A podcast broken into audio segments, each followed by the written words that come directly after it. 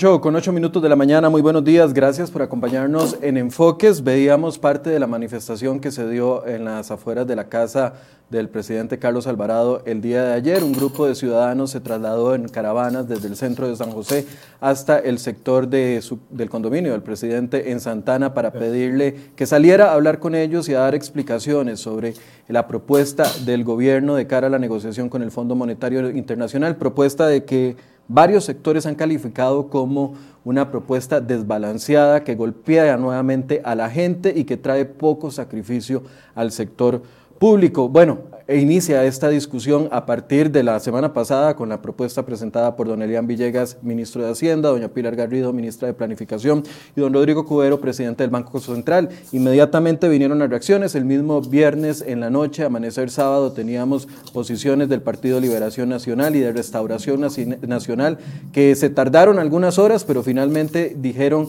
que no apoyarían al gobierno en su intención de crear o de aumentar al menos cuatro impuestos.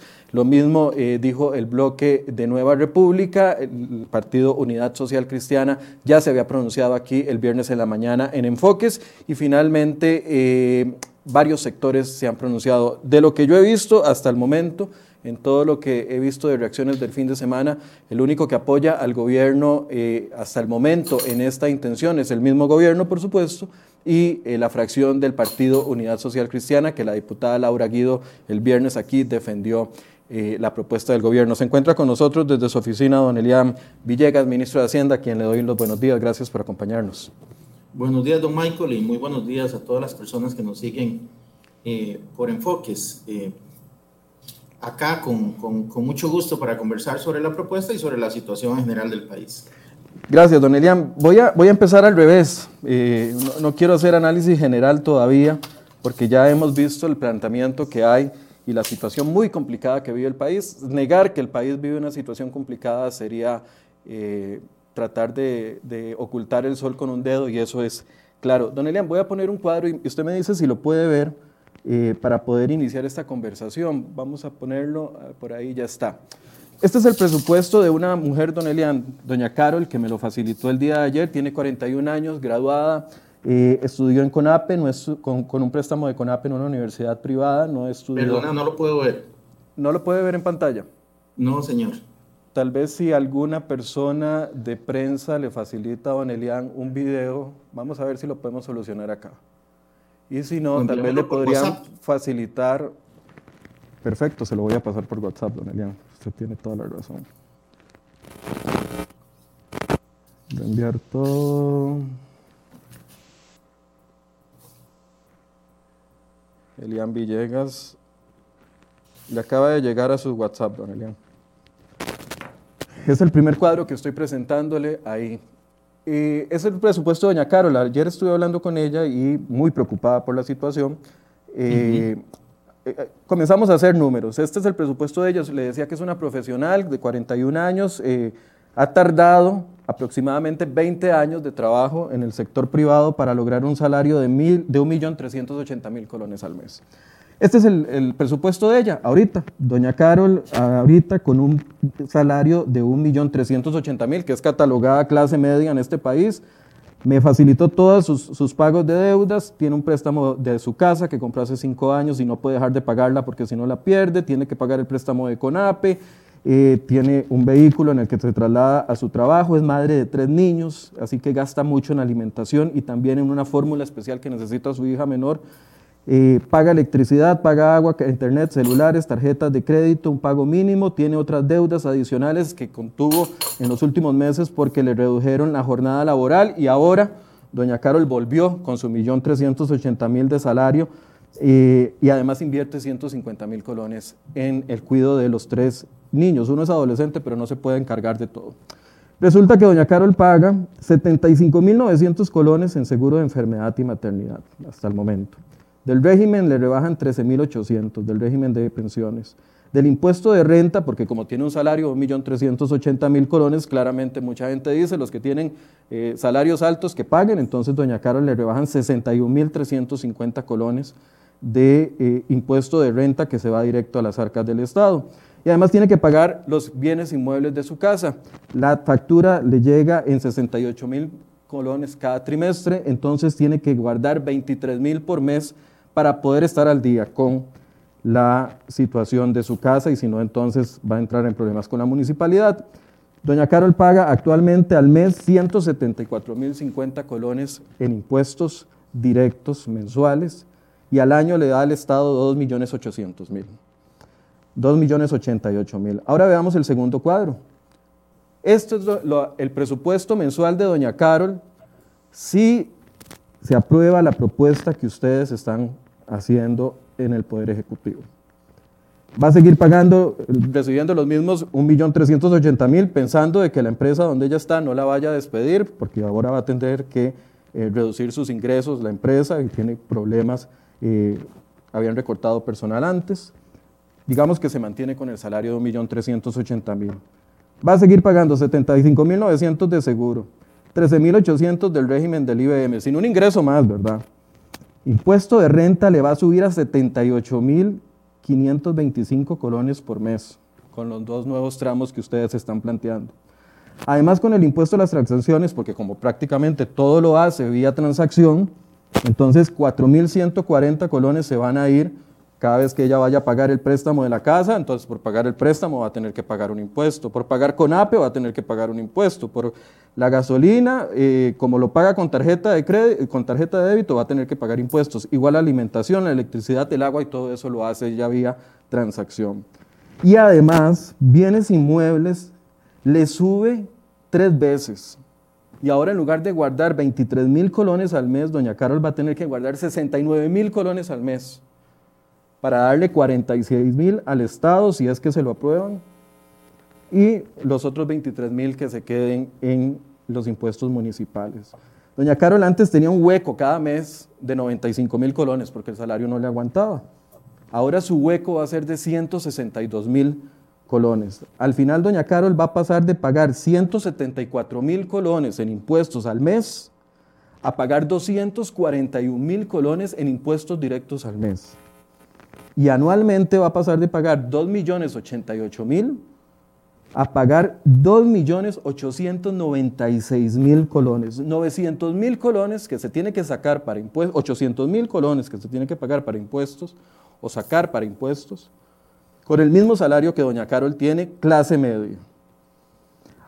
Yo le dije, doña Carol, ¿cómo podemos rebajar? ¿Qué, ¿Qué, gastos puede cortar? Porque claramente usted está en una situación complicada ya y si meten el paquete de impuestos que el ministro de Planificación, la ministra de Planificación, el ministro de Hacienda y el presidente del Banco Central pretenden, usted va a tener un hueco de 2.896.000 colones. ¿De dónde los va a sacar? Recorte gastos. Entonces entramos en el recorte de gastos, cosa que hace cualquier hogar. Entramos en el recorte de gastos y el préstamo no lo puede renegociar. Lastimosamente, ella lo intentó y el banco no se lo aceptó. Entonces la cuota de 495 mil, tal vez Fede me pone otra vez el cuadro segundo, se va a quedar. Con APE no lo puede renegociar. La gasolina podría ser más barata, pero por una política de este gobierno que se aprobó por parte de los diputados, el rebajo en la gasolina no lo está viendo, entonces sigue pagando la misma cantidad. La alimentación no la puede cortar, tal vez esperemos que la bebé deje de tomar la fórmula que es tan cara, porque es una fórmula cara, entonces tal vez ahí se pueda ahorrar algo, doña Carol. Electricidad. No puede ahorrarse nada en electricidad porque ahora tiene los chiquitos en la casa y entonces gastan mucha electricidad. Y además el ICE no quiere aplicar las normas NIF. Entonces se le recarga las tarifas de ella, la ineficiencia del ICE. No importa, no puede rebajar ahí.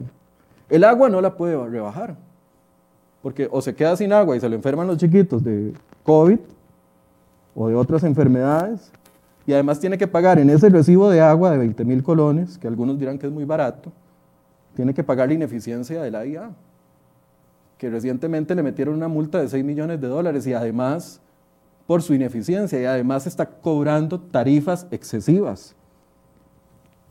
Cable se queda sin, sin, el estudio de los chiquitos. Los dos celulares que tiene, uno para conectarse con la casa y tal vez pueda quitar un celular la tarjeta de crédito va en aumento, entonces no va a poder bajar el, monto mínimo. Tiene otras deudas que tiene que pagar, entre ellos una computadora para que el chiquito pudiera estudiar vía remota. Materiales para niños, tal vez se lo pueda ahorrar.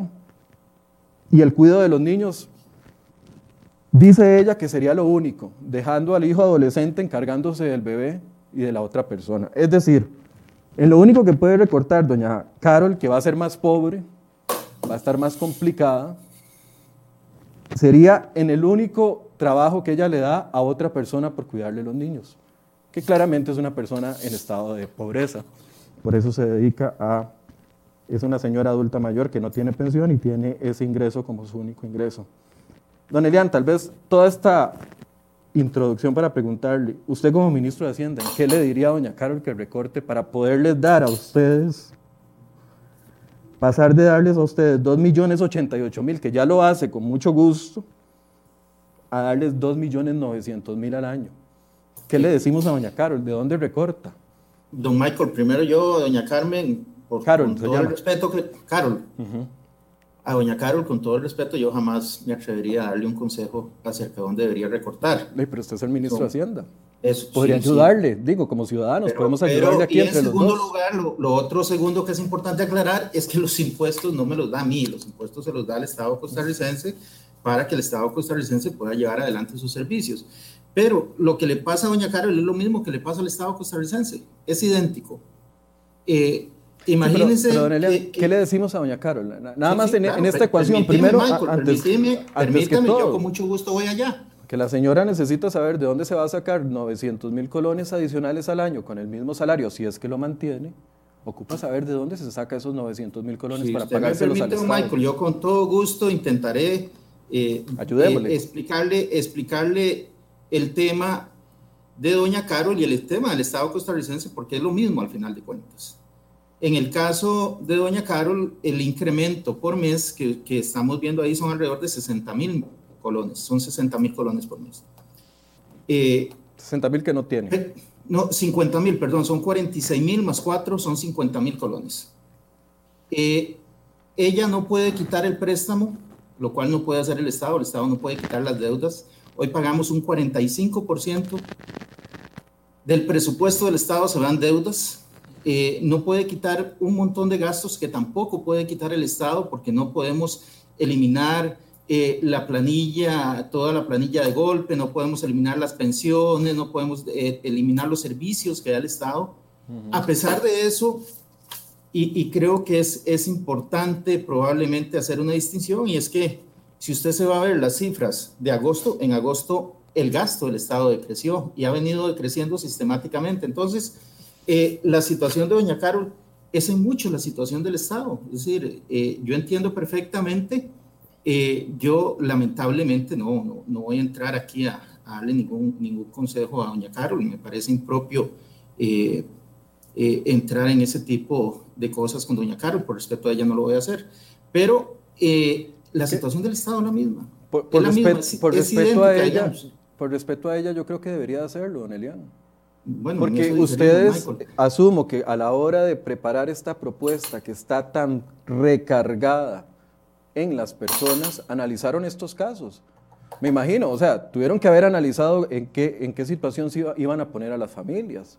Tuvieron que haber analizado qué iba a pasar con las familias que están altamente endeudadas y que ahora les clavan literalmente, y esa es la palabra, nuevos impuestos. No, yo, no usaría esa palabra, Michael. Me parece que, que, que digamos, dentro de lo que es eh, la conversación con la gente, no podemos utilizar ese tipo de lenguaje. Aparte de eso, estamos en una situación donde estamos haciendo una propuesta, la propuesta se está conociendo eh, y, y, la propuesta es una propuesta viva, es un proceso vivo. Aquí estamos precisamente en una situación donde eh, en este momento, pues lo que sigue es terminar de oír a la gente, ver exactamente qué es lo que está pensando, ver lo que, qué es lo que piensan las fuerzas políticas del país y a partir de ahí y de las necesidades que tiene el Estado costarricense, pues eh, ver si es necesario hacer un reenfoque y qué tipo de reenfoque podría ser. Ahora, aquí hay que, hay que tomar en consideración algunas cosas. Eh, ¿Qué pasaría en ese mismo presupuesto si el IVA creciera? Si el IVA creciera un 3, un 4%, que es lo, lo, lo que incluso alguna gente ha sugerido durante este fin de semana eh, ese presupuesto todavía estaría en peores condiciones. Eh, entonces, esta es la situación, es una situación de alternativas, donde no hay alternativas gratas, es decir, desgraciadamente estamos en una situación donde lo que uno quisiera es llevarles eh, a toda la gente una posición de decir vamos a eliminar tal impuesto y tal otro y, todo va a estar mucho mejor. Pero esa no es la posición que nosotros podemos dar en este momento, porque nosotros lo que tenemos, sí. Pero es que discúlpeme, yo, tomé el compromiso de decirle a doña Carol de que en el programa de hoy íbamos a intentar ayudarle a entender a ella cómo justifica el gobierno esta situación. ¿Cómo, cómo, cómo decide ella de dónde saca 700 mil colones, 800 mil colones que no tiene al año para financiarle un Estado que está bien, un Estado que algunas cosas funcionan. Caja Costarricense del Seguro Social está funcionando muy bien, etcétera, etcétera. Pero hay otras partes del Estado que no están funcionando. Lo que le decía, yo me imagino que el equipo económico, que están compuesto por tres personas brillantes, como lo son usted, doña Pilar, y también don Rodrigo Cubero, tuvieron que analizar mi propuesta va a afectar así a la gente. Y esto es lo que yo le tengo que responder a la gente cuando la gente me venga a decir a mí, ¿por qué me están aumentando impuestos? Sí, la, gente necesita saberlo. Es un golpe directo al bolsillo de la gente. Don, Michael, el tema aquí, y, creo que usted empezó por ahí claramente, eh, por, por el tema del problema de las finanzas y la necesidad del ajuste si no hacemos algo de este tipo, el problema es que ese millón trescientos mil le va a alcanzar a doña Carol para comprar la mitad de lo que compra hoy. Que los intereses de ese crédito van a ser, no, no va a estar pagando 500 mil, va a estar pagando 800 mil. Eh, ese es el gran problema y por eso es que... Pero no es culpa de ella, es culpa de la mala administración de, de, ustedes, los políticos que están administrando el señor, aquí estamos con un tema de pandemia, don Michael, recuerde y tenga eso muy presente. Estamos precisamente hablando de una situación de pandemia que se tragó 1.2 billones de colones del sector público, de ingreso público. Si nosotros tuviéramos ese 1.2 billones en este momento en ingresos en Hacienda, no estaríamos en esta situación. hemos llegado aquí porque esa situación se presentó, así como ha tenido una afectación en la parte de salud, también ha tenido una afectación en la parte económica. Y, y, y, antes de... de y, aquí es importante señalar algo, no es que veníamos eh, súper bien antes de la pandemia, no, no, no, eso es que teníamos, teníamos una situación de desempleo del 12%, eh, íbamos a cerrar eh, ese año con, o este año íbamos a cerrar con un déficit del 6%, pero estábamos creciendo un poquito, la economía venía mejor, la situación fiscal venía mejor. La pandemia se tragó literalmente 1.2 billones de colones y eso en la parte del gasto es imposible recortarlo de un día para el otro, no en el Estado. Esa es la situación que nosotros tenemos. ¿Cómo le explico yo, doña Carol, que la propuesta de ustedes está en un 80% según datos de Liberación Nacional, en un 80% recargada en los ciudadanos y en un 20% solo recargada en el sector, en ustedes. Hay, hay, una, hay una diferencia importante en esto, don, Michael, y que es importante que la gente tenga claro. Una cosa es que el Estado per se sea eh, de alguna forma grande, que sea un Estado eh, que absorbe una cantidad importante de recursos y otras que no se haya venido haciendo la tarea. Y ahí sí, sí creo que eh, podemos aclarar perfectamente eso. Y con las cifras fiscales agosto lo vemos, a pesar del incremento del gasto por la pandemia, a pesar del incremento de la deuda, las cifras fiscales a agosto del 2020 nos dicen que el gasto total sin intereses es 229 y que el gasto corriente sin intereses eh, tiene un crecimiento menor al, al registrado agosto del 2019. Entonces, el esfuerzo es grande y el esfuerzo se ha venido haciendo de parte del Estado. Ahora, pero es que eso es lo que tienen que hacer. O sea, nadie tiene que aplaudirles por estar recortando el gasto. Pues es la tarea que están haciendo. No estamos pidiendo aplausos, tampoco estamos pidiendo aplausos a nadie. Lo hemos hecho, lo estamos haciendo. Es el trabajo que estamos haciendo, por supuesto. ¿Quién dice que no lo estamos haciendo? Aquí lo estamos haciendo. Pero no es suficiente. Es como que doña Carol en su presupuesto recorte 10 mil colones de, de, de el pago del préstamo. No le cambian absolutamente nada. No Michael, el problema. Usted perfectamente entiende que uno de los componentes esenciales aquí tiene que ver con salarios del sector público. Y también existe una cosa que se llama una relación estatutaria. Eso lo que significa es que nosotros desde la administración no podemos cambiar las condiciones de empleo público sin que pase por ley. Entonces jodemos a la gente, don Eliano. ¿Perdón? Entonces jodemos a la gente. Es que eso es lo que está pasando. Yo, yo perdón si no le gustan los términos que, estoy utilizando. Es que la Asamblea Legislativa pero son los, términos, son los términos que la gente está diciendo. Jodemos a la gente en lugar de recortar gasto. ¿Qué lo han hecho? Lo han hecho. Pero ¿dónde está, el, dónde está esa... ¿Qué significa para usted balance, don Elian? Dentro de la situación que tenemos y dentro de este proyecto nosotros buscamos un balance que al final lo que quiere decir es que tienen que haber medidas temporales, tienen que haber medidas permanentes. Si usted lo ve bien, las medidas temporales son una proporción mucho mayor que las medidas permanentes, precisamente porque lo que ocupamos en este momento es darle ese golpe a la deuda que nos permita volver a retomar el control de la deuda. Pero balance, balance según la RAE, significa balance. dos, dos cosas, si es dividir 100 es 50 y 50, si es dividir 100 entre 2, si es dividir 100 entre 3 es 33.33, 33.33 y 33.33. Ustedes nos dicen que han presentado una propuesta balanceada. ¿A dónde está el balance? si la gente es la que se, va a tener que sacrificar. Don Michael, en la parte de gasto, que es eh, el gran tema, eh, nosotros tenemos una situación que es precisamente la aplicación de la regla fiscal. Y precisamente en el presupuesto del 2021 que está presentado ante la Asamblea Legislativa, en vez de crecer un 4.13, que era lo que permitía la regla fiscal, ahí nosotros estamos aplicando todavía un criterio mucho más estricto y estamos creciendo un punto 77. Para el año 2022 ese presupuesto todavía va a estar sometido fuertemente a la regla fiscal y entonces es un presupuesto que va a estar controlado y va a seguir controlado precisamente por este esfuerzo de control de gasto que estamos haciendo. El control del gasto... O sea, el balance está retrotrayendo la, la, la, situación de la regla fiscal a esta propuesta para decir que es una propuesta balanceada utilizando lo que se está proponiendo ahora con lo que se aprobó hace dos años. Eh, creo que lo estoy haciendo en relación a lo que va en el presupuesto del 2021, Michael. No, pero me está diciendo que se está aplicando la regla fiscal y que entonces eso debería sí, en el presupuesto del 2021 le, le, estoy comentando y entonces ahí usted verá que perfectamente el tema del gasto es un tema que está muy controlado y es un tema que va a seguir muy controlado aquí en adelante. Aquí más que hablar del tema del gasto es del tema de estructura del Estado. Me parece que al final es, es, es un poco la idea que uno pensaría que está como como en el colectivo de la gente, cuál es la funcionalidad del Estado, cuál es la eficiencia del Estado. Creo que el tema incluso es muchísimo más de fondo que meramente gasto y, lo, entiendo perfectamente. Por eso le preguntaba, eh, ¿qué, significa cuando usted el jueves nos dijo en conferencia de prensa, con, en aquella gran pantallota con un montón de datos, hemos presentado al país una propuesta balanceada, ¿a qué se refería?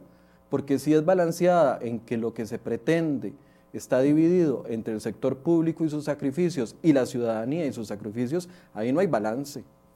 Perdón, pero no existe.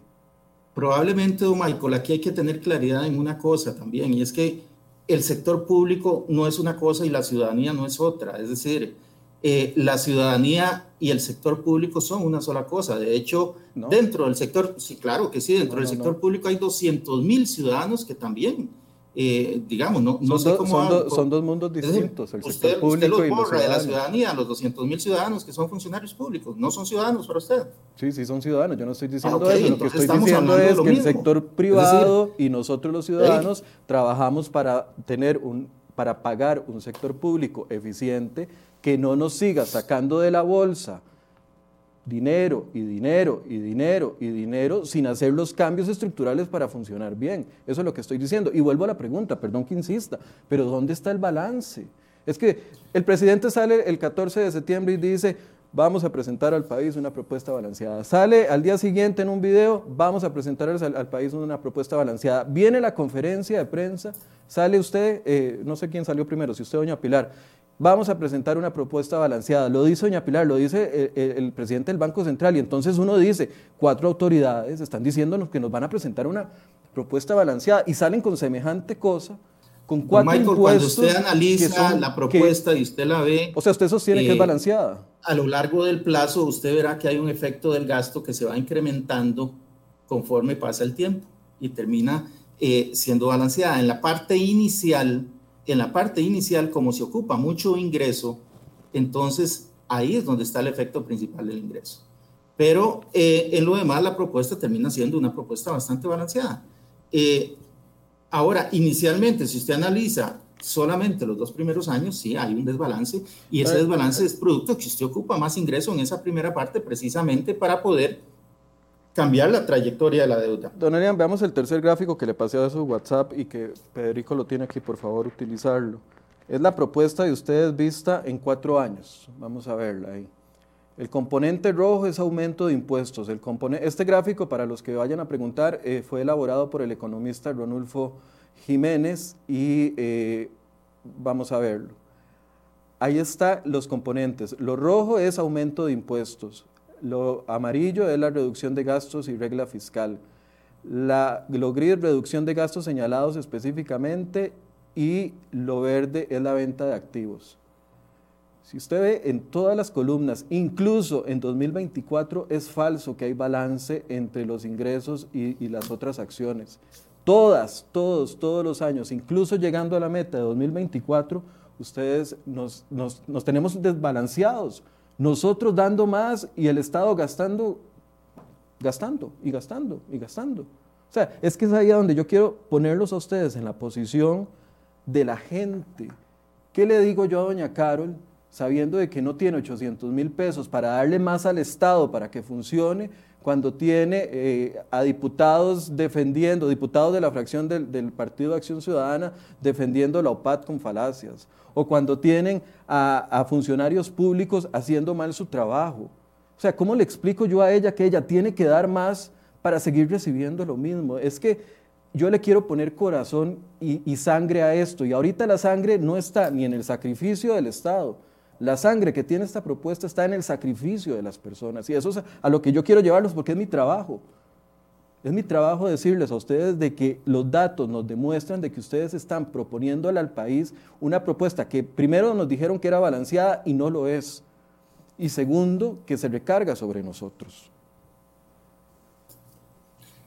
Don, don Michael, hay que tomar en consideración eh, varias cosas. Primero, eh, el tema de si, del, mayor o menor balance, eh, los, los datos nuestros nos sugieren que sí está bastante balanceada conforme va pasando el tiempo. Eh, Al este inicio, gráfico, reitero, hay un este tema importante de este, ingresos. Este gráfico está mal entonces, don Elian, nada más para ser claro. Pero eh, ahí lo, lo, que sí, lo que sí tenemos, tenemos que ver es cuáles son las alternativas que tenemos para esto. Porque lo que buscamos fue la alternativa que impactara menos a la gente las alternativas, otras alternativas podrían ser de un impacto realmente importante para la gente. Y esa parte yo creo que es algo que oh. también vale la pena ver. Sin detrimento, le reitero de que la propuesta es una propuesta que eh, en el proceso puede sufrir cambios y, y, es una propuesta que puede revisarse, en eso no hay problema. Pero lo que nosotros sí buscamos aquí es que fuera la propuesta que menos impactara a la gente. Por esa razón, por ejemplo, entonces cuando hablamos de salarios, y eso es importante el tema, ¿cómo, estamos hablando de impuestos sobre la renta, el impuesto de bienes inmuebles golpea menos a la gente, don? ¿Perdón? ¿Cómo triplicar el impuesto de bienes inmuebles golpea menos a la gente? Es que es ahí donde yo no les entiendo su lógica. En el discurso dicen, vamos a golpear menos a la gente, pero en el acto la mano ya está metida en el bolsillo de la gente. O sea, ¿cómo usted me va a decir que busca una propuesta que no golpea a la gente y propone que se triplique el impuesto de bienes inmuebles? los impuestos son odiosos. Se triplican. se triplican, don Elian, se triplican. Yo tampoco, es decir, ese es un tema clarísimo. Siempre será así. ¿A usted no le parece un abuso que le tripliquen el impuesto de su casa? Es un impuesto al patrimonio.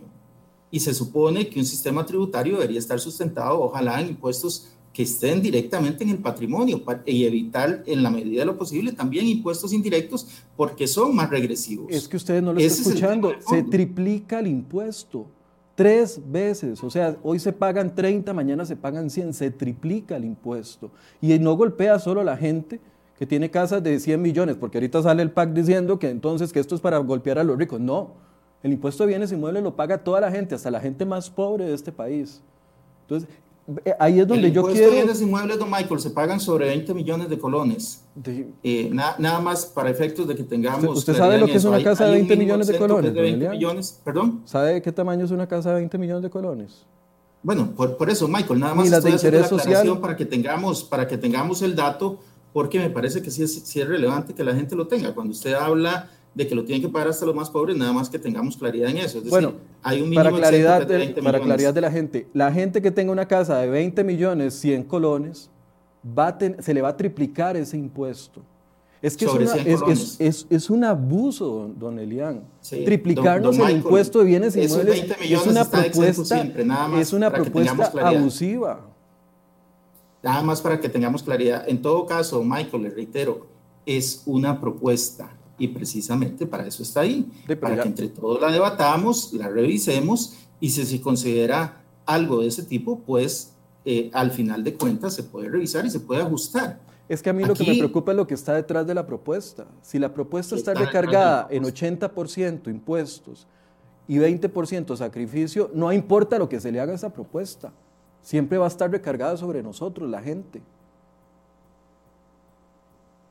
Es que aquí, don Michael, volvemos a un tema que yo creo que, puede ser un poco filosófico, pero es importante. Es decir, nosotros, la gente, los que estamos, en, mi caso, que, ahora eh, momentáneamente estoy en el sector público, eh, también soy gente y también los otros 200 mil que estamos en el sector público somos gente y también ellos tienen casas y también pagan impuestos. Es, es que esa separación es una separación que ya deberíamos de alguna forma eh, ir, ir dejando de lado porque nos convierte como en dos grupos absolutamente distintos y la crisis en realidad nos afecta a todos. Estoy de acuerdo cuando, en que cuando un grupo trabaja para mantener al otro. Un Estado que trabaja en beneficio de la colectividad ese eh, me parece que es el ideal que todos andamos buscando y sobre lo que deberíamos trabajar. Pero usted no escuchó lo que yo le dije. Doña Carol no, no, no, critica el monto que le rebajan para la caja del Seguro Social, ni critica el monto que le rebajan para pensiones, porque, y ni, ni critica los otros montos que van para SODESAF. Porque entiende el ciudadano bueno de este país, el que paga impuestos, el que no es evasor, el que está sacrificado, el que ha, el que ha llevado la carga de esta pandemia en sus hogares, entiende de que la institucionalidad es básica y se necesita, y por eso lo hace con gusto.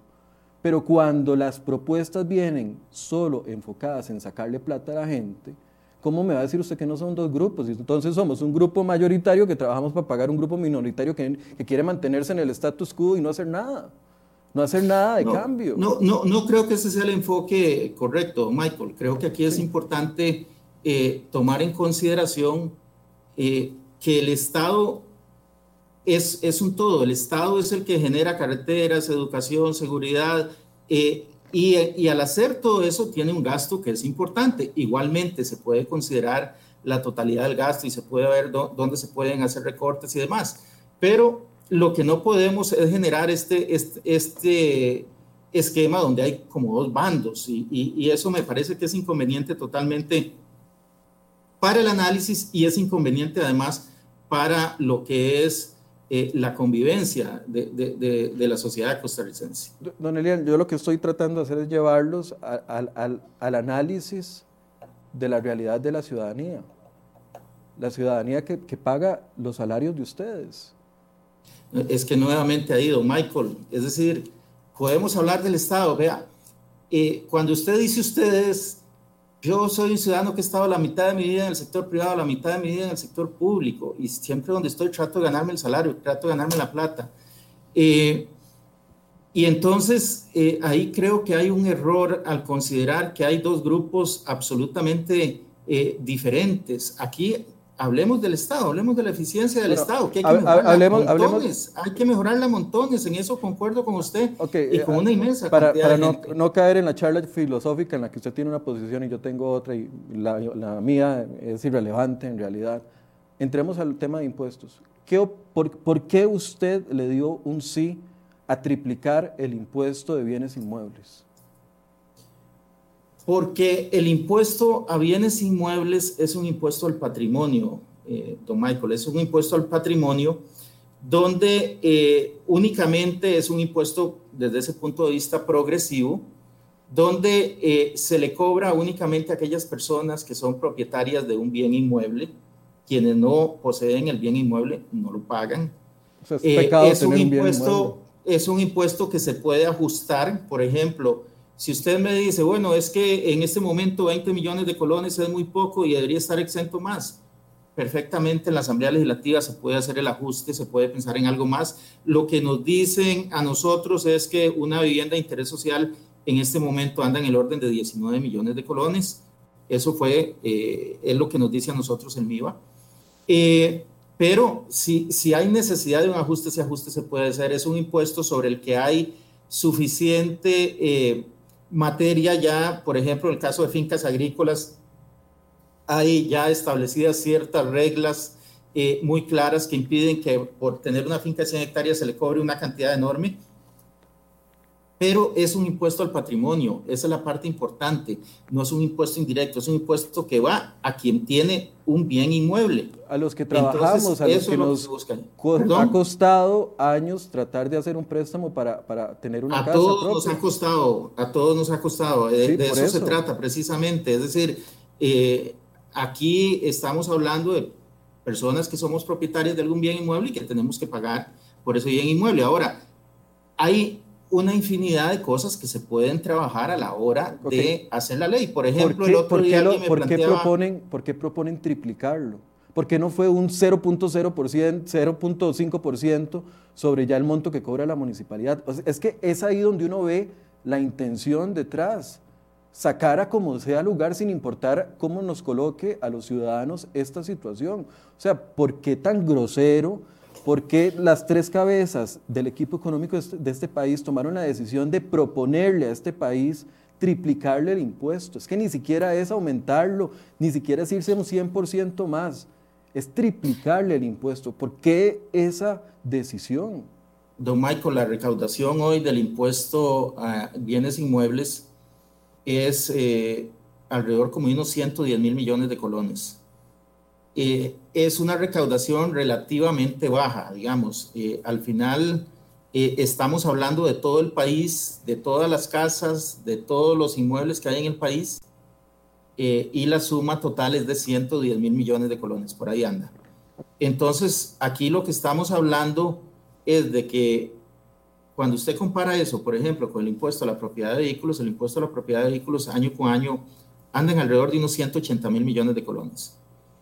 Es decir, por impuesto a bienes inmuebles se recoge una cantidad inferior a lo que se recoge por el impuesto a los vehículos. Y eso tiene que ver en mucho precisamente con que hay una base exenta importante, eh, con que hay otra cantidad de fincas eh, que no necesariamente tienen que pagar. Y entonces eh, ahí es donde viene precisamente el tema del ajuste. Por eso se pensó en una tasa del 0.50. Al final la tasa completa es de 0.75. Igual es una propuesta que se hace pensando en que con esto la recolección final va a andar en alrededor de unos 220 mil millones de colones, lo cual eh, es alrededor de 0.6 del PIB. ¿Por qué entremos al segundo? Las transacciones, eh, las transacciones electrónicas. ¿Por qué le pusieron el ojo a eso? ¿Por qué golpear a la gente con cada transacción? Y además aquí me, llama la atención, porque yo no sé si esto será constitucional, el hecho de que, por ejemplo, yo por pagar el recibo de, luz de mi casa, que, que, lo pago vía electrónico, entonces pago impuesto de ventas a la hora de pagar la electricidad y ahora le tengo que pagar a ustedes por yo realizar mi pago. ¿De dónde sale eso? Al, al, Estado costarricense, o Michael, al Estado costarricense al que le pagan los impuestos. Este, ¿Cuál es la alternativa? Lo, que nosotros estamos planteando, el, tema aquí, y tal vez ahí vale la pena volver a, donde doña Carol un momentito nada más para que veamos el impacto del impuesto, porque, porque sí, es, sí es importante acá. Sí, son 4 mil colones. 4 mil colones en un presupuesto con un ingreso bruto de 1.380.000 colones. Eso eh, contra 1.380.000, 4 mil colones el potencial que tiene este impuesto es básicamente como si el IVA, y aclaro, como si el IVA se subiera 7 puntos, como si el IVA pasara del 13 al 20%. Nada más imagínense por un segundo lo que es un 7% en el presupuesto de Doña Carol. Asumamos que solamente eh, fueran 500 mil colones lo que gasta en productos que tienen que tienen IVA, porque ahí está el, crédito de la casa y otras cosas. Serían 35 mil colones solo en eso. Entonces, la alternativa que nosotros estamos visualizando, precisamente para no tocar un impuesto que sí es tremendamente regresivo, como es el, el IVA es buscar algo distinto y ese algo distinto tiene que ver con este impuesto. Eh, acá, claramente, en el ejemplo de doña Carol, si hubiéramos tocado el IVA y, jamás se podría tocar, y me parece, eh, ese sí es un impuesto que el presidente de la República ha dicho que no, que igualmente yo siempre he planteado que no, porque es un impuesto tremendamente regresivo. Sí, pero eh, dicen no, no, al IVA, pero triplican el de bienes inmuebles. tenemos que buscar de dónde sacar recursos. dicen no al IVA, pero triplican bienes inmuebles. Dicen no al IVA, pero eh, entonces meten por cada transacción. don Michael, entonces no tocamos bienes inmuebles y tocamos el IVA, ¿le parece a usted? No, es que no es lo que me parece a mí, es lo que, lo que la gente está pidiendo y lo que ustedes prometieron, que fue una propuesta balanceada y aquí hay cero balance en la propuesta de ustedes. No, no, pero dígame, eh, hablemos de alternativas, porque... Eh, no, no, es, que, si, a mí me contrataran de ministro de Hacienda, entonces yo pongo las, alternativas. Nadie quisiera meter ningún impuesto y nadie quisiera, en el fondo, tener que, ir y sacar una parte de su ingreso importante para pagar impuestos. Don Elian, pero, en, plena recesión económica, en plena crisis de este, desempleo... ¿cuál utilizamos? Porque hay que utilizar alguno. Pero es que ustedes solo tienen metido impuestos en la cabeza. ¿Dónde están las demás alternativas? No es que solo tengamos impuestos. ¿Por qué, ¿Por qué, no hay, si, está, si doña Carol, volvamos al ejemplo de doña Carol, doña Carol tiene que cortar, porque es imposible que alguien le regale un colón para, para, que, para que pueda pagar sus, sus gastos. Es imposible que alguien le meta en la cuenta 10 mil colones al mes para ayudarle en algo. Es imposible. Ella se va a ver obligada a recortar. Usted mismo comparó la situación de doña Carol con el país. ¿Por qué entonces nos vamos y nos, nos apalancamos sobre la, mayor recaudación o más impuestos y no, no, nos apoyamos en lo que haría cualquier hogar de este país, que es recortar los gastos. Ya lo hicimos. Eh, pero no es suficiente, don Ya hemos recortado No es suficiente, perdón, pero no es suficiente. yo no estoy cerrado a eso, Michael. Si se puede recortar más, recortaremos más. En eso no hay ningún problema. Este, en el tanto mantengamos los servicios básicos, los servicios esenciales. Y si no hay ningún problema, ¿por qué no lo propusieron? si no hay eh, ningún problema, ¿por qué no lo propusieron? ¿Por qué el 80% por, ciento de la propuesta no era recorte de gasto y solo 20% impuestos? El presupuesto que está en este momento en la Asamblea Legislativa tiene 300, 368 mil millones Sí, pero, pero no es suficiente. Lastimosamente eh, no es suficiente. ¿Perdón? No es suficiente. La realidad nos dice que, ese recorte no es suficiente. es como que doña Carol recorte los 15 mil pesos que tiene para las meriendas de los chiquitos. No le, no le afectan en nada. Don Michael, por eso precisamente hay que venir con el ajuste. Usted ahí está dando en el clavo. Por eso precisamente hay que hacer un ajuste. Porque por más, el recorte del gasto no puede llegar a compensar la pérdida de ingresos. Eso, eso no lo podríamos hacer. Imagínense que estamos hablando de una pérdida de ingresos de 1.2 billones de colones. La única forma de hacer eso eh, sería que cortáramos gastos en las cosas esenciales. Y esas cosas esenciales son pago de servicio a la deuda, que son 4 billones y medio, presupuesto del MEP, que son 2 billones y medio, y a eso le agregamos, eh, por ejemplo, seguridad, pensiones y otras cosas, y ahí llegamos prácticamente a un 90% del presupuesto. Y lo que nos queda es un poquito para gastar en carreteras, para gastar en subsidios a la vivienda, para gastar en subsidio social, que en este caso son cosas eh, absolutamente necesarias. Entonces, que se puede eh, todavía meterle más la, mano al gasto. Yo no tengo ningún problema. Si a mí me, me, digamos, yo quiero decirle que nosotros hemos revisado el presupuesto, que lo vimos eh, lado a lado, incluso tuvimos reuniones intensas con algunos ministerios haciendo esta labor. Y al final la propuesta que tenemos es la que ahí está y es una propuesta que consideramos es bastante agresiva en recorte del gasto. Si todavía hubiera que hacer más, si alguien tiene alguna idea, nosotros la recibimos con todo gusto y volvemos a hacer la revisión. eso no hay ningún problema. Don pero, pero a ver, usted insiste y yo sé, el problema es muy grande, pero es que si el problema es tan grande, la solución tiene que ser igual de grande. Y el sector público, perdón, y no es que yo esté en contra del sector público, tengo mucha familia y mucha gente que trabaja en el sector público, amigos, conocidos, a quien les admiro su trabajo. Pero el sector público no lo podemos mantener. Es como, es como doña Carol, no va a poder mantener a la señora que limpia. No la va a poder hacer. Va a tener que ver quién le cuida a los chiquitos. porque no, no, no puede mantenerla. Su realidad económica dice que tiene que recortar gasto. Y la realidad económica del país les dice a ustedes que el recorte de gasto tiene que ser mayor. Y entonces cuando el presidente viene y se llena la boca diciéndonos de que viene una propuesta balanceada, pero le clava 80% de, de, esa propuesta en impuestos y solo 20% en sacrificio, con razón el ciudadano se manifiesta. Es que cuando uno, cuando una persona tiene un déficit, un déficit en su hogar y no le está alcanzando los ingresos, y le, y le dicen psicológicamente un viernes que el Estado un jueves que el Estado le va a sacar más dinero de su bolsillo porque se niega a hacer un cambio verdadero, el cambio verdadero que necesita el país, estamos fritos. Y están creando un caos social y están creando descontento en la gente. ¿Y sabe qué es lo peor? Están creando desesperanza en la gente.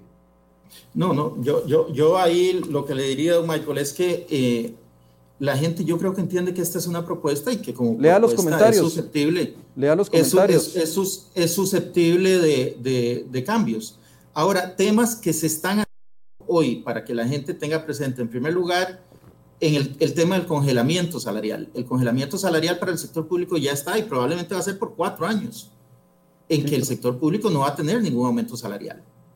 Eh, en segundo lugar, el proyecto de ley marco de empleo público, ahí está, ese proyecto de ley marco de empleo público cambia el esquema de los salarios con pluses que existe hoy y pasamos a un salario integral en el sector público. En este momento el debate es respecto de si se puede aplicar a la gente que ya está o no. Ese es el debate que está o si arranca de aquí en adelante. Pero ese es un debate de tipo constitucional que en este momento se está dando, pero ahí está el proyecto y está caminando. Nosotros estamos solicitando, solicitando la suspensión de anualidades por cuatro años, 21, 22, 23 y 24. Eso se está solicitando también. Eh, esta misma semana vamos a arrancar con la renegociación de los alquileres en el sector público. Vamos a arrancar con la renegociación del software en el sector público. Eh, solo nosotros este año ya hemos llevado dos presupuestos extraordinarios con recortes por alrededor de 450 mil millones de colones. Entonces, y también en todo lo que tiene que ver con la fusión, con, con, lo que es propiamente la eliminación de la personería jurídica instrumental y la fusión de algunos órganos desconcentrados, eh, ahí habrá también un recorte adicional. Entonces, eh, eso está bien, don Elian, pero no es suficiente. No es suficiente. Pero ya estamos avanzando ahí, don Michael. Yo creo que ahí no por lo menos tenemos, tenemos acuerdo en una cosa, ya estamos avanzando eh, fuertemente en algunas cosas. Si se ocupa más... En, en, venta de activos, ¿por qué no valoraron de verdad vender activos? Y no casarse con la idea eh, romanticona que se había propuesto hace un tiempo de que solo VIXA, porque tiene muchos enemigos, y entonces nadie me va a golpear mucho si vendo VIXA, y FANAL, porque es un cachivache viejo que tal vez sirva de algo, pero no va a llenarnos en nada.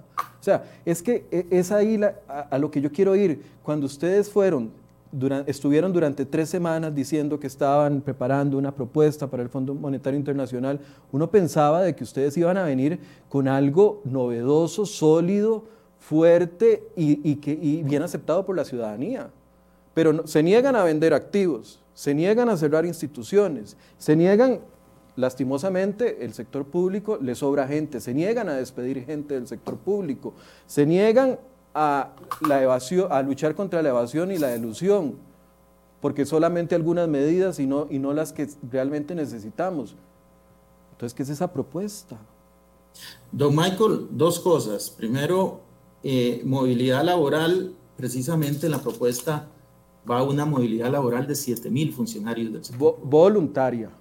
Sí, voluntaria. Voluntaria. Impuestos obligados, movilidad laboral voluntaria pero movilidad laboral, estamos hablando de una movilidad laboral de 7 mil funcionarios.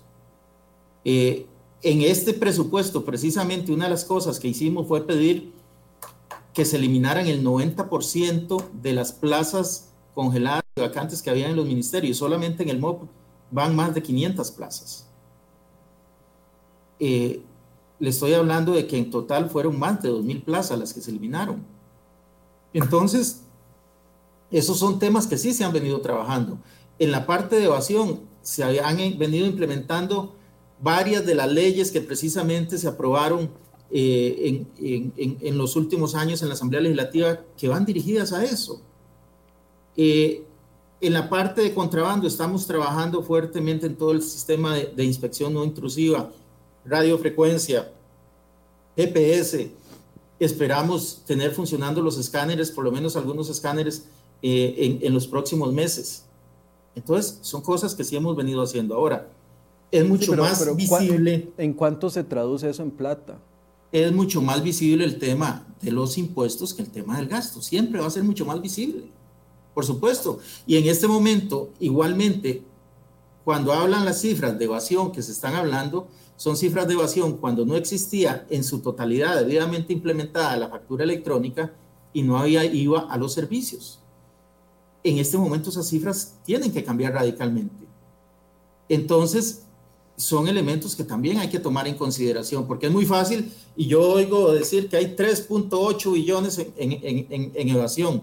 Y eso uno lo puede decir muy fácil, pero ya se ha venido trabajando muy fuertemente en eso y sobre todo las herramientas que tenemos en este momento, que son esas dos que le digo, evasión, factura electrónica, eh, perdón, eh, factura electrónica e IVA, donde antes no teníamos IVA en servicios, ahora sí hay IVA en servicios, ahora sí toda la gente pide la factura, guarda la factura y le da seguimiento a eso, todo eso va a tener un, un, un impacto fuerte en la parte de evasión y en la parte de renta.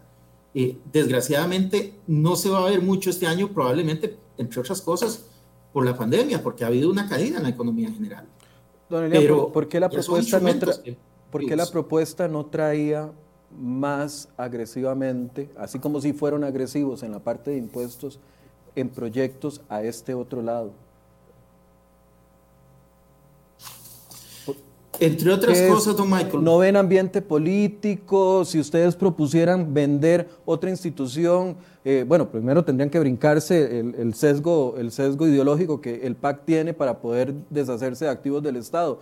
Pero, ¿qué es que no ven ambiente político para vender una institución que verdaderamente valga la pena y nos ayude a, solucionar el problema? ¿O no ven ambiente político para decir, mira, Recope tiene 14 años de no refinar, la verdad es que no sale muy caro usarlo como agencia de, compra de combustible y, y, lo vende. O sea, ¿qué es? ¿Que no ven ambiente político o es simple y sencillamente que quedaríamos muy mal con nuestro electorado, que es el sector público, entonces mejor no le entramos a los temas fuertes?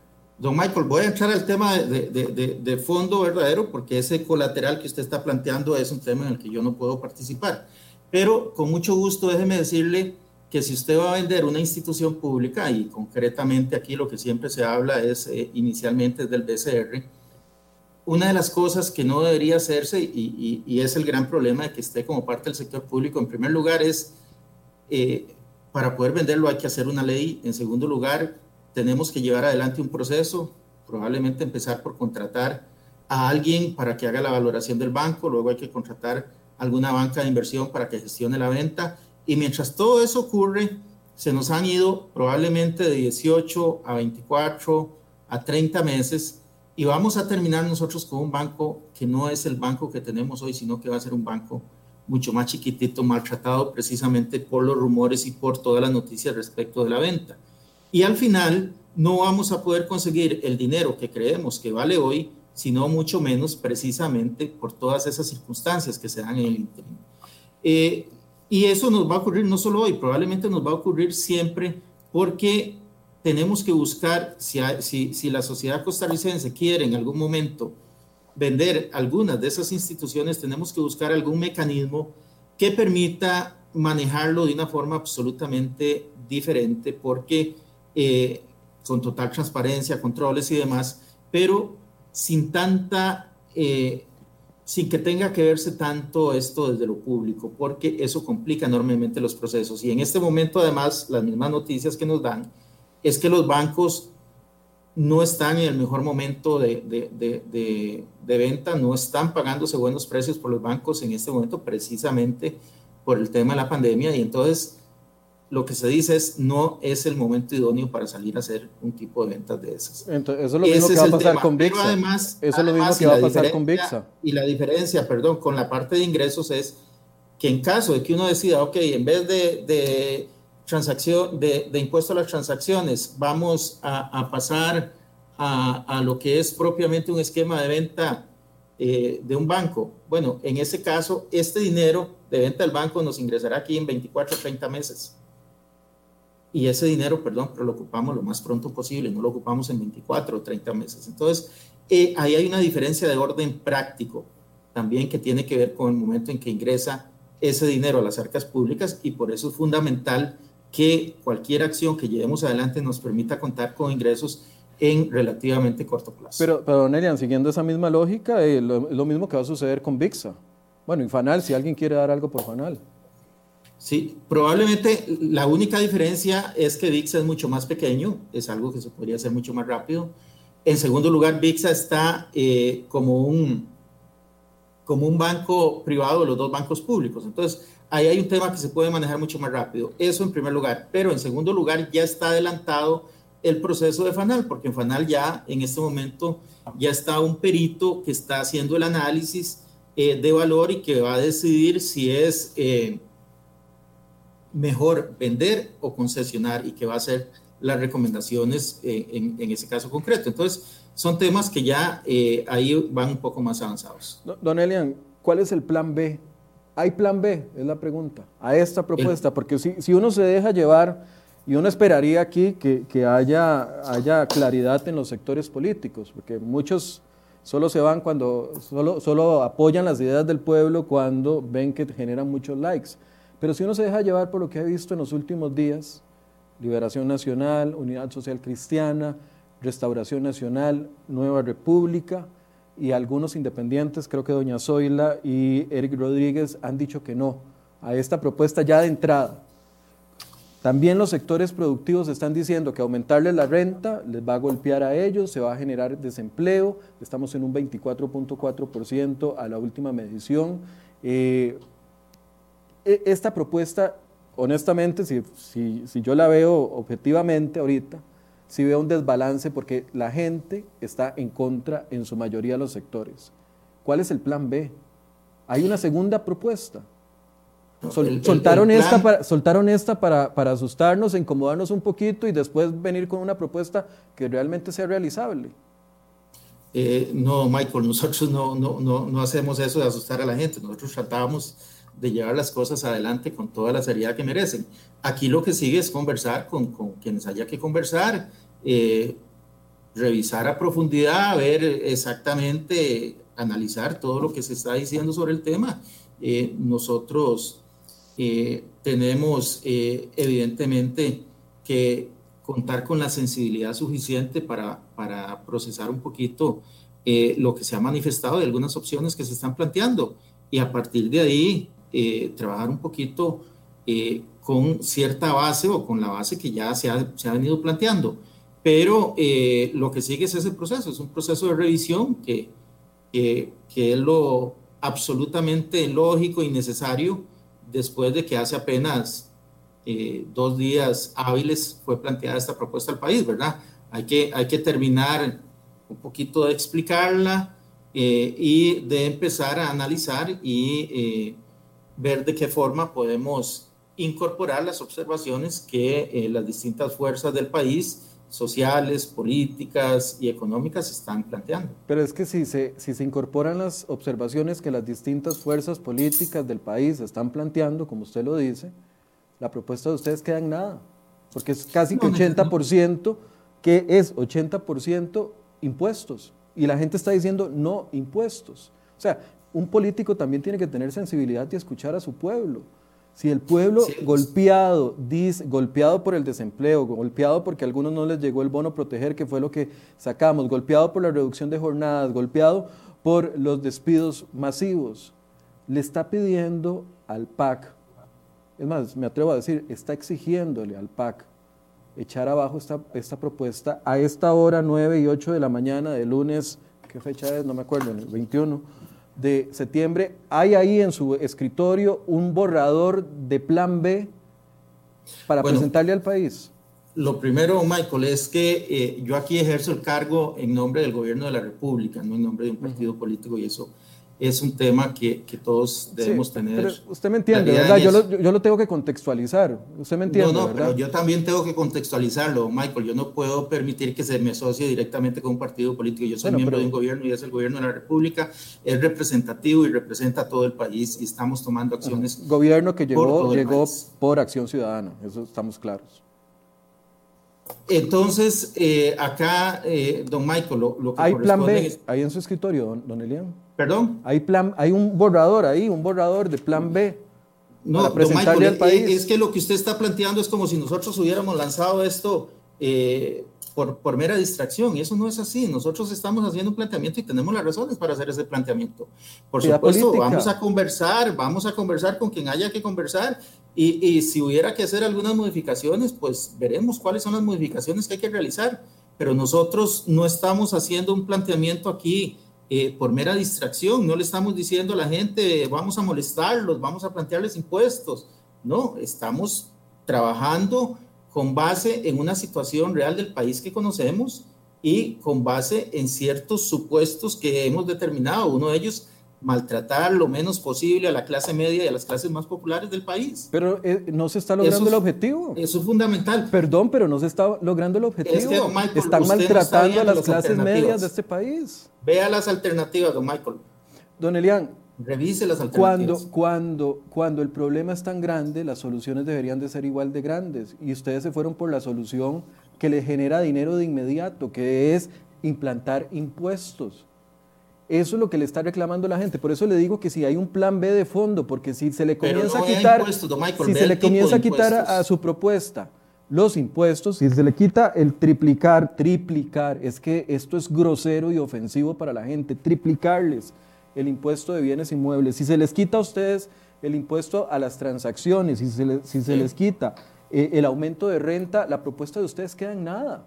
Claro, si usted se va a jugar fútbol y quita a los mediocampistas, los delanteros y el portero, queda sin nada. Pero ¿por qué los mediocampistas y los, y, los porteros no son el recorte de gasto público, la estructura del Estado? Usted está quitando la propuesta, y si, queda la, quita la propuesta, evidentemente. para, que, para darle campo a que los que se vayan a la primera línea sea el recorte de gasto, sea la, mejor recaudación, sea la, la reforma del Estado. Sí, don Michael, le insisto, el tema de recorte de gasto véalo en su justa dimensión, vea el esfuerzo que se ha venido haciendo. Puede ser que se ocupe más, pero no se puede dejar de lado el gran esfuerzo que hemos venido haciendo a lo largo de los últimos meses, porque es un esfuerzo importante y es un esfuerzo cuantificable y ahí está.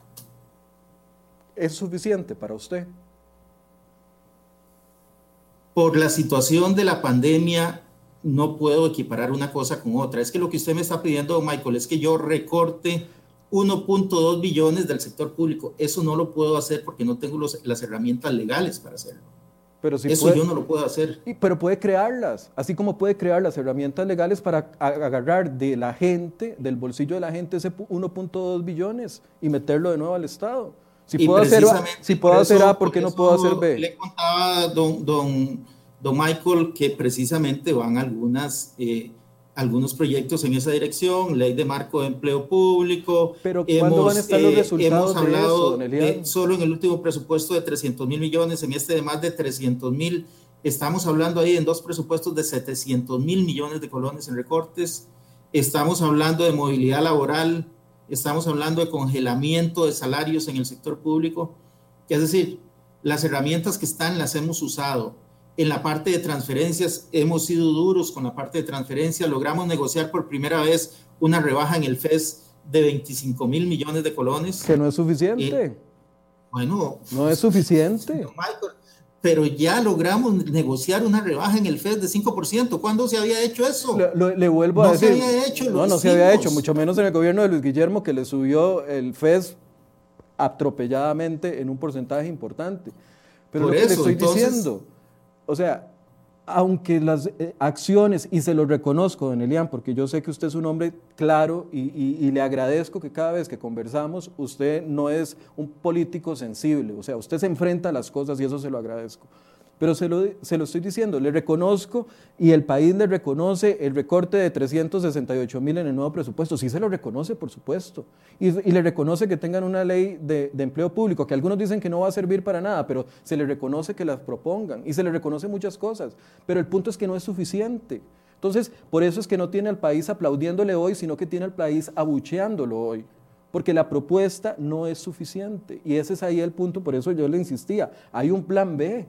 O sea, el equipo económico liderado por doña Pilar Garrido, que ojalá nos, nos, atienda esta misma semana para tener esta conversación con ella, el equipo económico tiene un plan B para ir al Fondo Monetario Internacional y decir, porque yo no creo que usted vaya al Fondo Monetario Internacional a proponerle estas cuatro cosas con, con, con el ambiente político que hay en este país y con la afectación de la gente que se le va a generar. Que claridad en una cosa. Nosotros, antes de ir al Fondo Monetario Internacional, por supuesto, tenemos que llevar una propuesta que goce de un consenso eh, mucho más amplio, sobre todo eh, del apoyo de la Asamblea Legislativa, ¿verdad?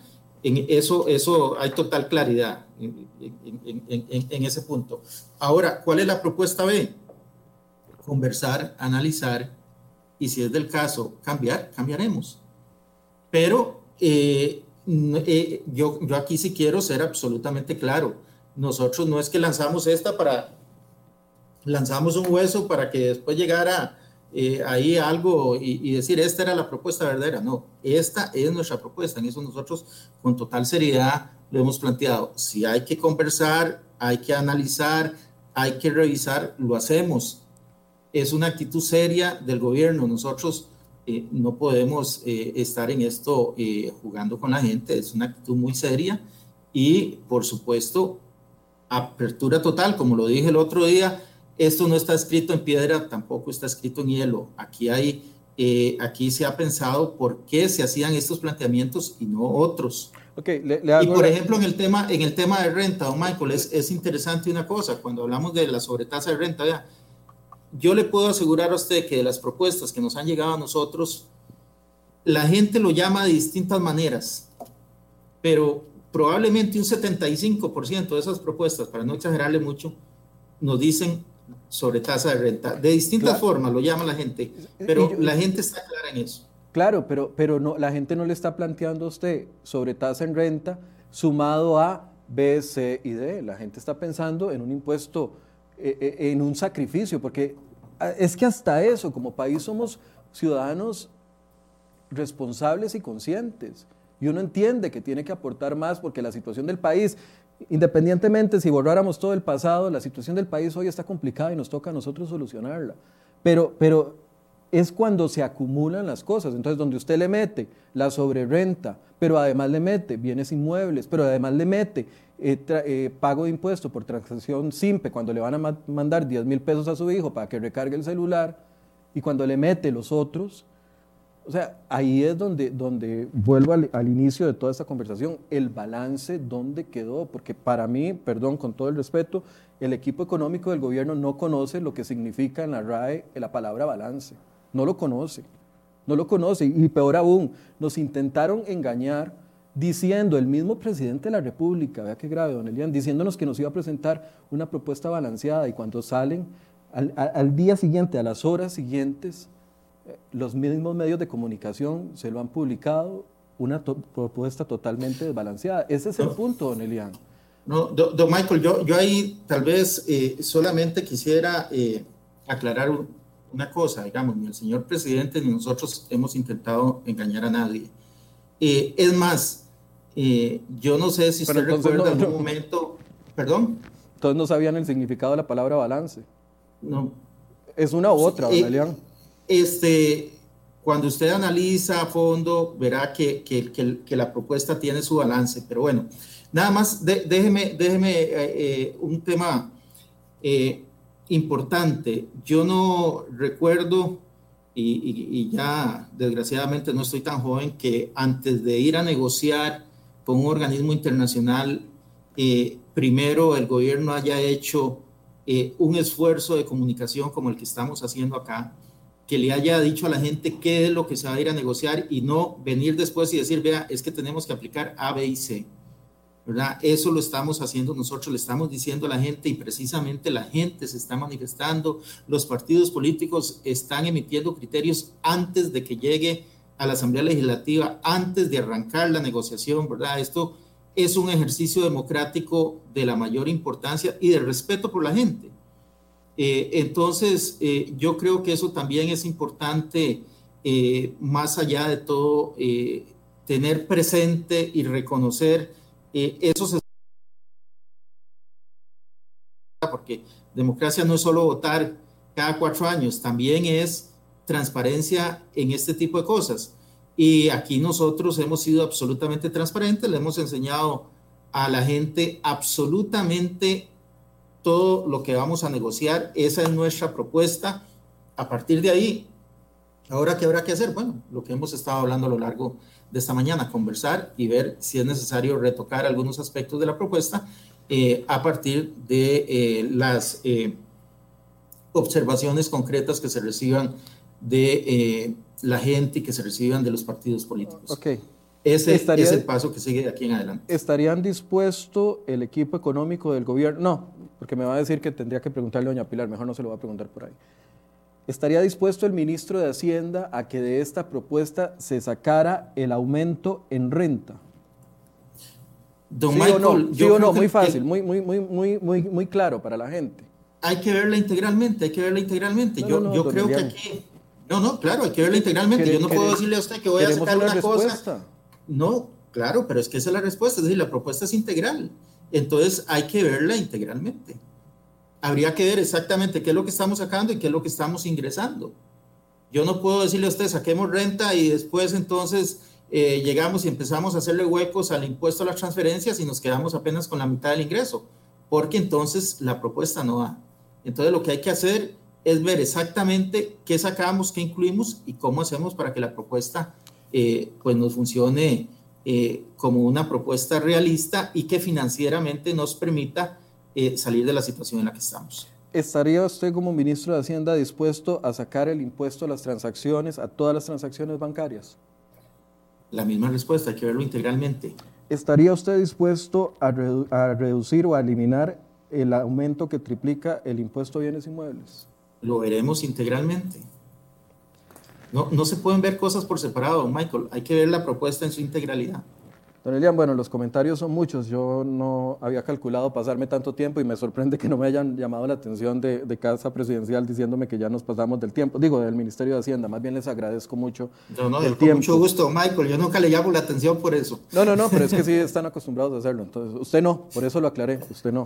Y por eso le decía, yo le agradezco mucho que usted sea tan, tan claro a la hora de responder si usted tuviera que decirle a la gente ahorita para cerrar una frase, tratando de convencerlos de que este sacrificio vale la pena para el país, ¿cómo se lo vendería? Porque como lo han planteado, no lo lograron.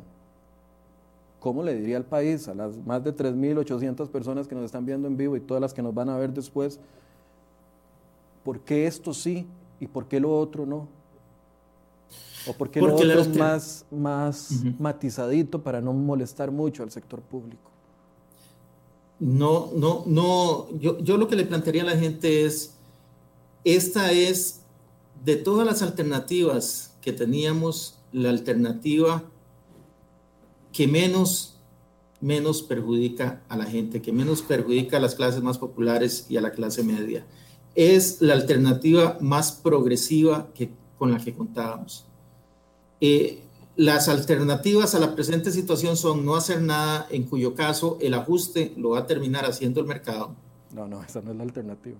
una alternativa es no hacer nada, en cuyo caso el ajuste lo va a terminar haciendo el mercado y va a ser eh, algo que ya hemos vivido en este país y que es algo realmente muy duro. Y la segunda alternativa, que es eh, lo que vamos a hacer en los próximos días, es conversar, es revisar, es avanzar en una propuesta eh, que incorpore el pensamiento y que incorpore las posiciones también de eh, otros grupos que tienen eh, mucho que decir sobre este tema. Pero acá lo importante es, hoy el gobierno de la República ha puesto una propuesta para que todos la analicen con total apertura, con total transparencia, sin dejarse nada escondido bajo la manga. Y se mantiene esa propuesta. Al día de hoy se mantiene tal cual la presentaron el jueves. Sí, claro, la propuesta va a seguir caminando porque precisamente sobre esa base hay que recibir una serie de observaciones y sobre esa base es que vamos a trabajar. Una última pregunta, ¿por qué nos metieron la obligación de contraer el crédito para el, o contraer no, ¿por qué nos compromete como país en una propuesta con el Fondo Monetario Internacional a la construcción del tren eléctrico? Viendo, las, viendo las deficiencias que tiene ese proyecto, sabiendo de que ese proyecto se infló que eh, la línea 4 y la línea 5, el Incofer las agregó sin, sin ni un solo sustento técnico, no lo ha podido demostrar dos meses después de que le hicimos la pregunta, elevó los costos de 1.265 millones de dólares a 1.550 millones de dólares, no se sabe, y se lo pregunté la otra vez a usted y usted no, no supo cómo responder, de dónde van a salir 150 millones de, de dólares adicionales cada año para, para, para subvencionar el tren ¿Por qué nos quieren obligar? ¿Por qué tan ceñidos con el tren en lugar de mejorar el proyecto, cambiarlo? Ah, no, es que después nos van a decir, era un compromiso con el Fondo Monetario Internacional y tenemos que hacerlo. Viene mal, viene mal, pero tenemos que hacerlo porque lo comprometimos con el Fondo Monetario. ¿Por qué eso? Don Michael, ahí están haciendo precisamente lo que usted dijo que es la alternativa. Precisamente en el tema del tren se está trabajando en este momento con el BIT en un rediseño del proyecto. Es decir, eso que usted señaló ahí, que es la alternativa, que es, que revisar el proyecto y rediseñarlo, eso es lo que se está haciendo. Pero en la, en la, en la propuesta con el Fondo Monetario que se presenta el 5, claramente no, va, no, va, no van a estar los cambios. Fue, está, está indicado, está, no, no, el, el, el, el, tema del tren se incluyó ahí eh, como parte de las obras importantes en infraestructura eh, en que está comprometido el país, pero no quiere decir que haya ningún tipo de financiamiento ni ningún tipo de obligación que se vaya a negociar en el proyecto eh, de crédito con el Fondo Monetario Internacional. Pero, pero no, existe ninguna condicionalidad asociada al tema del tren. Entonces, ¿para qué lo meten en, la negociación con el Fondo Monetario Internacional? Lo incluyeron en el, en el documento como parte de las obras de infraestructura eh, que el país está interesado en realizar. Únicamente, pero no tiene absolutamente nada que ver. Don Elian, le voy a dar un par de minutos para que usted se pueda referir en algo que yo no le haya preguntado claramente. Pregunté cosas y dejé por fuera otras. Eh, un par de minutos para que usted se dirija a la gente. Muchas gracias. Eh, solamente decirle al pueblo costarricense que la propuesta que hemos presentado la hemos presentado dentro del respeto de lo que es la democracia en este país. Eh, precisamente por eso le estamos entregando esa propuesta sin que tengamos nosotros ninguna carta escondida, con toda apertura. Es una propuesta que es lo mejor que hemos podido encontrar dentro de las alternativas que teníamos. Recordemos que en este momento el país se encuentra en una situación fiscal muy delicada que ha sido ocasionada principalmente por la caída de ingresos por más de un billón de colones eh, que se da precisamente a raíz de que la economía nuestra se hizo más pequeña eh, por la pandemia, por el coronavirus. Así es que eh, lamento mucho que en el transcurso de esta propuesta existan impuestos. Sé que los impuestos es algo que nos molesta a todas las personas, pero lo hacemos con la más sana intención de poder arreglar lo más pronto posible esta situación y poder dedicar los recursos del Estado a lo que es realmente importante, aquellas cosas que benefician el bienestar de la familia y el bienestar de la sociedad. Así es que esperamos que ustedes tengan la mayor comprensión posible eh, sobre este tema. Si hay que revisar, revisaremos. Si hay que modificar, modificaremos, siempre con la mayor apertura y el mayor respeto por toda la gente de nuestro país. Yo le agradezco mucho al ministro de Hacienda, don Elian Villegas, que nos atendió esta mañana. Eh, temas que ustedes nos han pedido durante el fin de semana, los vamos a seguir tocando. Si usted tiene alguna sugerencia, alguna pregunta específica, puede escribirme directamente. Michael, se escribe michael.soto.com. Mañana vamos a estar hablando con los sectores, el miércoles con economistas, el jueves con diputados. Vamos a entrarle fuerte a la discusión de esta propuesta que está... Eh, enfocada, y hay que decirlo así, el ministro dice por las circunstancias, enfocada en su mayoría en más impuestos que los ciudadanos definitivamente no nos pueden. Vea el presupuesto de Carol y que Carol gana 1.380.000 colones. No hemos hablado de la gente que gana mucho menos que eso. No hablamos, no hablamos del sector productivo, no hablamos de los trabajadores independientes, que los invito a leer una nota que traemos en la portada de cereoy.com, donde los cargos a los trabajadores independientes se incrementarían hasta en 200 mil colones. No hemos hablado de eso. Toda esta semana la vamos a dedicar a esta conversación porque si el gobierno va a ir a comprometer cosas con el Fondo Monetario Internacional, los ciudadanos tenemos que tenerlas claras, tenemos que saber cómo nos afectan, no esas conversaciones enormes de tercer nivel donde hablan de macroeconomía y nos dejan por fuera los que pagamos, no. Los que pagamos los impuestos tenemos derecho a saber lo que van a hacer con nuestros impuestos. Tenemos derecho a reclamar. Tenemos una carga impositiva importante ya en este país. Así que ojalá que ustedes nos puedan acompañar durante el resto de la semana. Una vez más, gracias al ministro. Queda la invitación abierta para la ministra Pilar Garrido para que por favor nos atienda durante esta semana para hablar de esta propuesta y ahondar más. Y al presidente del Banco Central eh, también queda la puerta abierta si lo quisiera. Pero el presidente del Banco Central, eh, bueno, el quien, quien, dirige la política es el Ejecutivo, así que por eso nos concentramos en las figuras del Ejecutivo. Gracias, don Elian. Buenos días y, y que tenga bonito lunes. Igualmente, Michael, y muchas gracias a todas las personas que han seguido atentas esta transmisión. Bien, y gracias a ustedes por su compañía. Buenos días. Mañana a las 8 más de Enfoques.